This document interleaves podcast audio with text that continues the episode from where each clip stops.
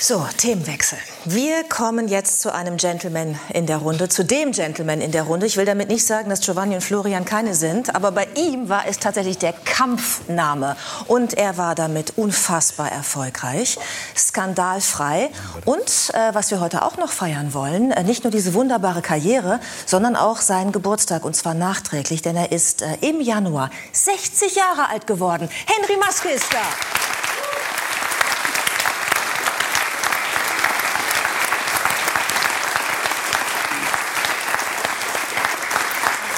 Henry, du hast am 6. Januar Geburtstag, ist das richtig? Das heißt, du bist Steinbock. Ich bin auch Steinbock. Ich auch. Sie sind Steinbock. Und bist du Steinbock oder Wassermann? Das wussten wir nämlich auch nicht. Das ist am 20. Januar. Ne? Und in einigen Horoskopen bist du Steinbock und bei anderen bist du Wassermann. Was möchtest du denn gerne sein? Wassermann. Also, nicht so ungut, aber ich bin lieber Wassermann. Du bist lieber Wassermann, vielleicht auch deshalb, weil man Steinböcken, Sie können ja mal überlegen, ob es auch für Sie gilt, Folgendes äh, nachsagt. Äh, Sie sollen äh, sehr zielstrebig sein, das ist ja normalerweise positiv besetzt, starkköpfig, willensstark, egoistisch und verschlossen. Welche Eigenschaft trifft auf dich nicht zu? Ach, Eigentlich, eigentlich würde ich mit allen gut umgehen können, weil man auch ähm, Egoismus was sehr positiv besetzen kann. Äh, Ich habe da mal vor kurzem, man, man- denkt ja drüber nach, über, weil man ja sehr häufig von Journalisten gefragt wird und denkt man ja selber manchmal eine schnelle Antwort gegeben, aber tatsächlich viel tiefgründiger, wenn man Zeit hat, drüber nach. Ähm, ist es Egoismus, wenn man dafür sorgt, dass es seiner Frau hervorragend geht, weil es einem dann selber gut geht? Ist doch Egoismus, oder? Und ist es negativ? Aber von dem Egoismus kann man dann ja profitieren. Ja, das meine ich ja. Das ist ja ein guter ist, ich find, Das meine ich ja. Das ist, ist, Egoismus ist doch nichts Negatives. Also wenn ich so, wenn ich so auch mit mir selber manchmal radikal war, weiß ich genau, das hilft mir. Denn eins wissen wir alle: Niederlagen sind nicht sexy. Mhm. Ich glaube, wir haben vor allen Dingen alle gesehen, wie radikal du mit dir selbst warst. Denn Boxsport zu betreiben heißt ja nicht nur auszuteilen, sondern auch einzustecken. Ja, man kann es vermeiden. Mhm. Ich meine, wir, wir sehen dich jetzt hier sitzend, aber ich habe dich vorhin auch backstage laufend gesehen und du wirkst unfassbar fit. Normalerweise, wenn, ich sag mal, Leistungssportler bei uns sind, in deinem Alter, 60, 60 plus, dann haben die irgendwie, ich sag mal, irgendein Gebrechen, ja? Ja. Weil die Knochen sind abgenutzt oder sie haben Hüftschaden oder sie haben irgendwas. Hast du ein Problem mit deinem Körper irgendwo, was wir jetzt vielleicht nicht sehen ich können? hatte vor nicht allzu langer Zeit wieder die Gelegenheit, mal wieder zusammenzustehen mit, mit erfolgreichen Sportlern. Michael Groß, Schwimmer? Pui, der arme Kerl. Ich hoffe, ich sage dir jetzt nichts Falsches. Wird er auch zugeben, wenn er in einer großen Runde ist. Gesundheitlich schon herausgefordert in den Jahren. Ich sag, Freunde, ihr hättet boxen müssen. ihr hättet boxen müssen. Ehrlich. Du hast nichts oder wie? Nein, ich habe ich, ich hab natürlich auch gewisse kleine Dinge, aber das sind kleine Dinge, Hab doch wenigstens andere- Rücken oder so, damit wir uns nicht schlecht ich, fühlen. Ich habe ich hab auch Rücken, ja, aber ich tue was dafür, dass der Rücken äh, sagen wir, sich äh, still verhält und, und, und, und geschmeidig dabei bleibt. Äh, nee, also ich habe großes Glück. Natürlich habe ich Glück, weil es mir geht, wie es mir geht. Aber ich kenne ganz viele Boxer und wir wissen alle, jeder hat erwartet, der größte Teil der Boxer hat eine kaputte Nase. Ist ja nur ein ganz, ganz sim- simples Klischee. Die meisten, die ich kenne, haben nie eine gebrochene Nase gehabt. Hattest du mal eine? Ich hatte auch keine.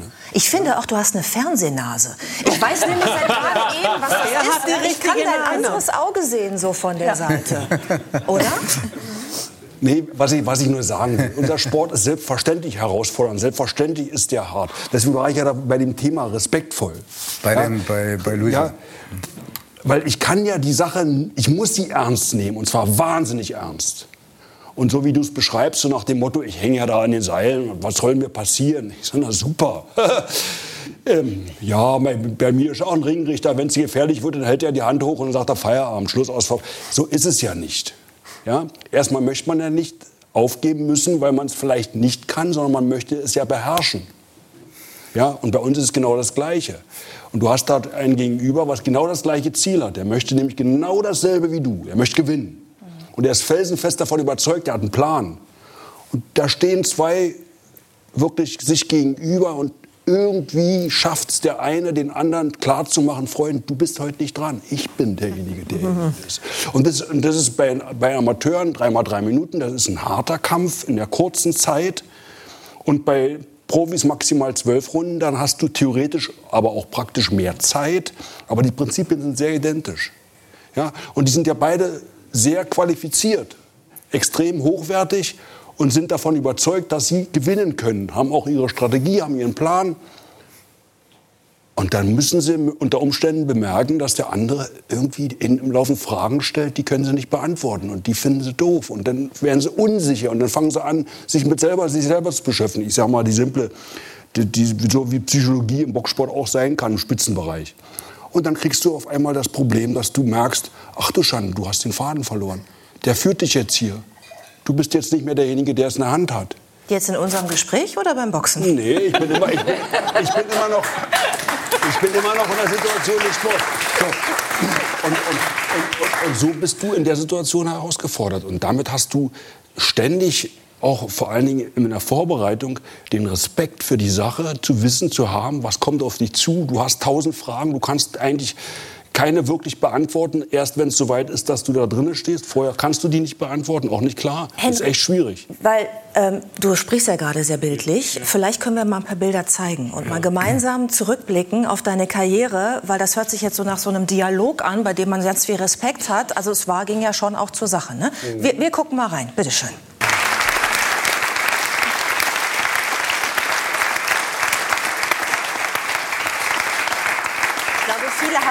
Erinnerung, wenn Sie diese Bilder sehen, weil das ja auch der Teil der eigenen Biografie ist. Wie ist das denn für dich, wenn du diese Bilder siehst? Ich sehe sie selbstverständlich, wenn denn überhaupt zu solchen Momenten. Mhm. Und, was und, fühlst du da? Ja, ich lasse mich eigentlich nicht so richtig darauf ein, was, da, was ich da gefühlt habe. Es gibt, es gibt manche Momente, wo ich dann zu Hause die Zeit mir genommen habe, mir Kämpfe angeschaut habe, noch mal ein bisschen ruhiger. Und da merke ich dann schon, wie enttäuscht ich bis hin zu enttäuscht von mir bin. Dass ich Dinge jetzt nicht so, ja, na gut, man ist ja selbst der größte Kritiker, das ist ja, das ist ja logisch. Und man ist dann bei weitem nicht so glücklich, wie es manche andere einfach einen vermittelt bzw. ist. Ja, und wenn man das dann sieht, denkt warum hast du denn das wieder und das wieder ausgelassen? Das ist so typisch Steinbock übrigens, dass du jetzt darüber sprichst, was alles irgendwie nicht gelaufen ist. Weil ich meine, wir haben gerade deine größten Erfolge gezeigt. Ja, ne? das habe ich, jetzt, hab ich jetzt nicht bezogen auf diese Bilder, die ich da Ach gesehen so. habe. Okay, gut. Hast du eigentlich, wenn du im, im Ring gestanden hast und gekämpft hast, Hast du da eigentlich manchmal Mitleid gehabt? Mit deinem Gegner? Nein, also Mitleid. nee, also ich stelle mir ja so vor, dann hast du da jemanden und du merkst, der ist mir irgendwie gar nicht gewachsen und jetzt habe ich zu und jetzt ist, liegt der da und ist K.O. Denkt man dann, oh schade, jetzt habe ich oder scheiße, jetzt habe ich zu doll zugehauen, hätte ich vielleicht ein bisschen weniger oder so? Nein, nein, nee? nein.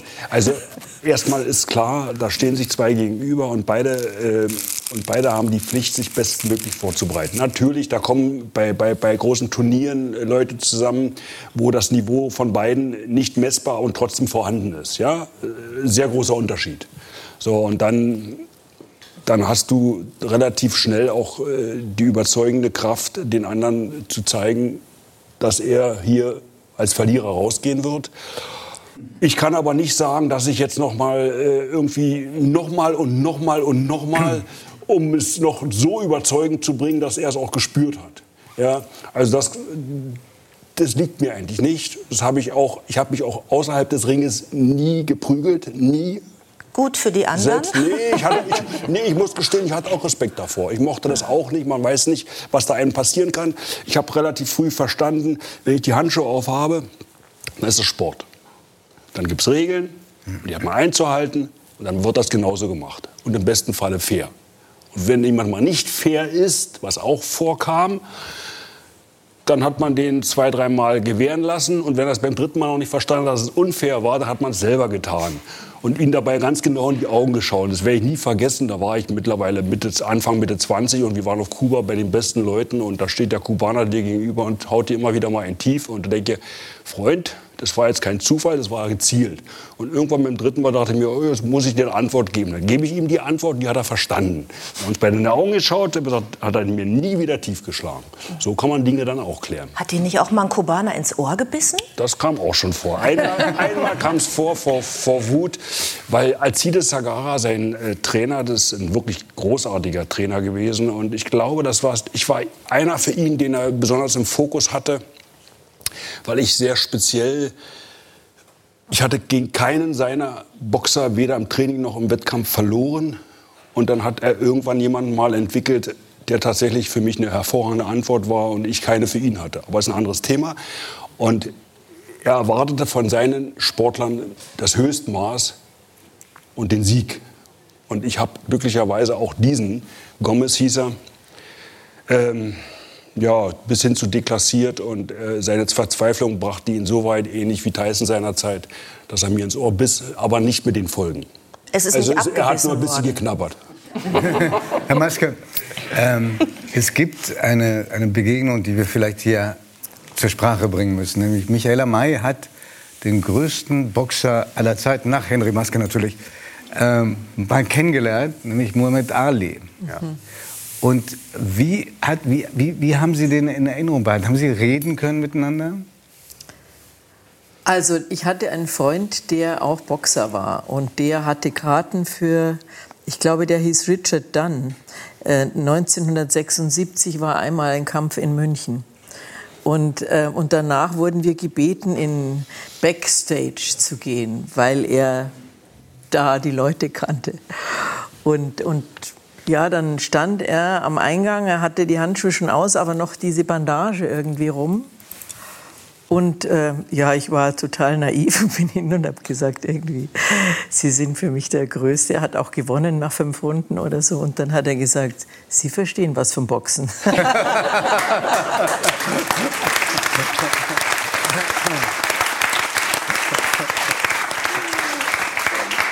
so eine Ausstrahlung irgendwie er hieß da auch schon nicht mehr Cassius Clay, sondern Muhammad Ali. Und der hatte, äh, der hatte etwas an sich, das war wirklich fast wie ein Buddha, so, also was, eine mentale Ausstrahlung, die war so milde und so äh, eine richtige Aura. Der hatte eine Aura irgendwie. Aber die Geschichte ist schlecht geendet in seinem Fall. Ja gut, das, ja. das, das leider die Schicksal haben nicht nur nicht nur er erfahren bisher, sondern auch andere.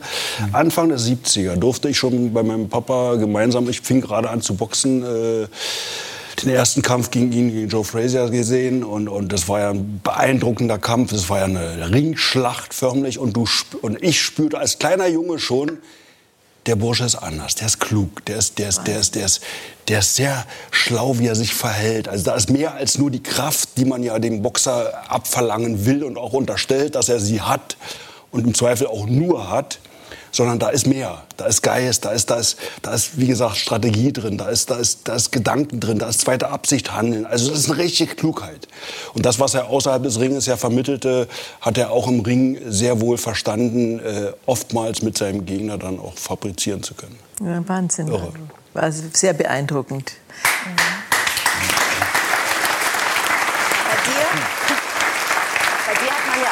Gesagt, dass es nicht nur die Fäuste sind, sondern vor allen Dingen auch dein Kopf, der die, ähm, der die Kämpfe gewinnt. Aber ich glaube, es gehörten, wenn ich mich richtig beschäftigt habe mit deiner Biografie, auch ein paar, ich will nicht sagen Zufälle, aber ein paar Begebenheiten in deinem Leben dazu, die immer wieder die Weichen so gestellt haben, dass du auch beim Boxen bleibst. Denn du hast mit acht Jahren, mit sechs Jahren angefangen, wolltest aber als Kind auch mal aufhören. Warum? Ja, es, unseren, unseren Sport darf man erst mit zehn Jahren, zumindest war es immer so, äh, mit zehn Jahren äh, wettkampfmäßig betreiben. Und die drei Jahre sind ja als Kind eine unfassbar lange Zeit. Ja. Und dann kommen andere, die einfach elf, zwölf oder 13 oder 15 sind und mit denen man ja schon lange trainiert und kommen von Wettkämpfen nach Hause und man sieht natürlich nur die Sieger. Ist ja klar, die Verlierer sieht man nicht und äh, man will ja da auch hin. Und äh, dann hatte ich irgendwann äh, noch ein halbes Jahr vor mir. Ich sagte, noch ein halbes Jahr, ich habe keine Energie mehr dafür. Ich, hab, ich will nicht mehr. Ich gehe woanders hin und ich, da, wo ich heute schon Wettkämpfe betreiben kann. Und das mache ich nicht. Und mein Trainer hat mit meinem Papa zusammen einen, einen Deal gemacht und die haben die es geschafft, glücklicherweise mich bei der Stange zu halten. Und äh, am Ende durfte ich sogar drei Monate bevor mein zehntes Lebensjahr begonnen hat, die ersten zwei Wettkämpfe machen, hat man eine Sonderklausel für mich geschaffen, weil ich der Qualität schon entsprach, das durchführen zu können und habe auch die ersten beiden Kämpfe gewonnen. Äh, meinen dritten, meinen ersten mit zehn habe ich dann verloren. Ähm, also insofern hatte ich diese Hürde schon mal genommen. Was ich aber wirklich sagen kann, ist, es war vorhin so ein schönes Thema. Äh, Frau May, wie Sie sagten, äh, die Älteren, die Reiferen. Man ist ja immer jüng, man war ja irgendwann mal sehr viel jünger. Das ging uns ja allen so.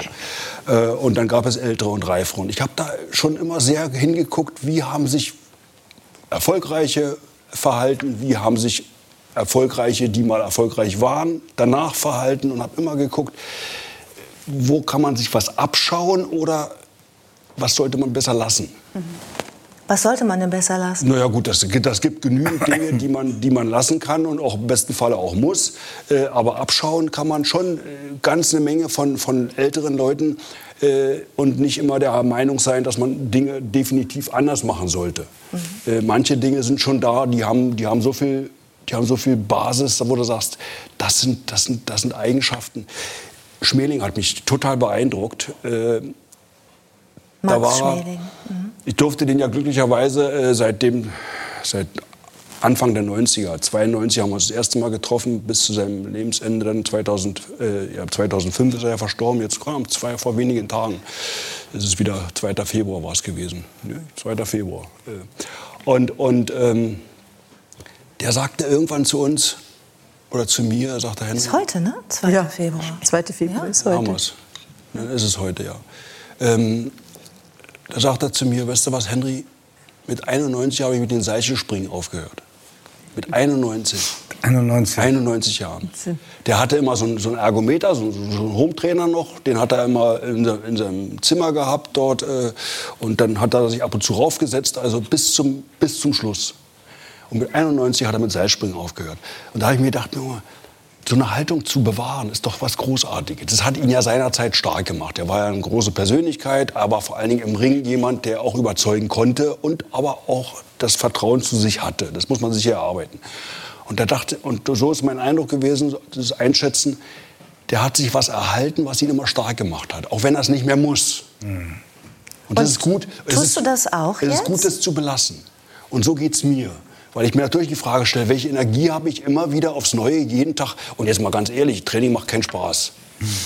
Das heißt, du trainierst Eine immer noch jeden Tag? Ja, fast. Also wie ich Zeit habe. Was machst du denn? Heute, heute habe ich keine Zeit gefunden. Heute werde ich es nicht mehr schaffen. Aber was machst du denn? Seilspringen? Ja, ich, ich gehe alle Dinge ma- machen, die ich früher auch gemacht habe, abgesehen vom Boxen. Boxen überhaupt nicht mehr. Also ich gehe laufen, ich mache Krafttraining, ich, ich, ich gehe mit dem Ruderboot, ich gehe mit dem Fahrrad. Also, also Dinge, Dinge so Also alles halbe- außer Freiklettern. Aber es macht dir wirklich keinen Spaß beim Trainieren? Doch schon, oder? Training ist ja auch ein Stück weit immer Quälerei. Man hat ja jeder, Aber die jeder hat Quälerei ja, macht jeder, ja auch Spaß, Ja, jeder, ja. Uns. jeder, hat ja sein, jeder hat ja sein Niveau. Und irgendwann, wenn man in meinem Alter ist, hat man auch natürlich selbstverständlich ein deutlich abgespecktes Niveau. Aber da möchtest du ja ran. Das möchtest du ja erreichen. Dann gehst du, wenn du eine halbe Stunde laufen gehst oder wenn du eine halbe Stunde äh, im Kraftraum bist, dann gehst du intensiv zur Sache. Und dann bist du auch nicht traurig, wenn es wieder zu Ende ist. Und dann fühlst du dich hinterher richtig gut. Aber während dieser Arbeit, ja, mit Spaß. Es gibt schöne, die Spaß machen. Henry, ich finde es so schön, dass du das sagst. Weil es ist ja erst der 2. Februar und so viele Menschen starten ja ins neue Jahr, ich eingeschlossen, mit diesen guten Vorsätzen, jetzt aber Sport und jetzt aber auf den Körper achten. Und alle haben dieses Gefühl, es macht aber gar keinen Spaß. Es muss gar keinen Spaß machen. Wir konzentrieren uns auf das Gefühl danach, auf das Gefühl oben auf dem Gipfel und damit beschließen wir das Gespräch. Vielen Dank, Henry Maske.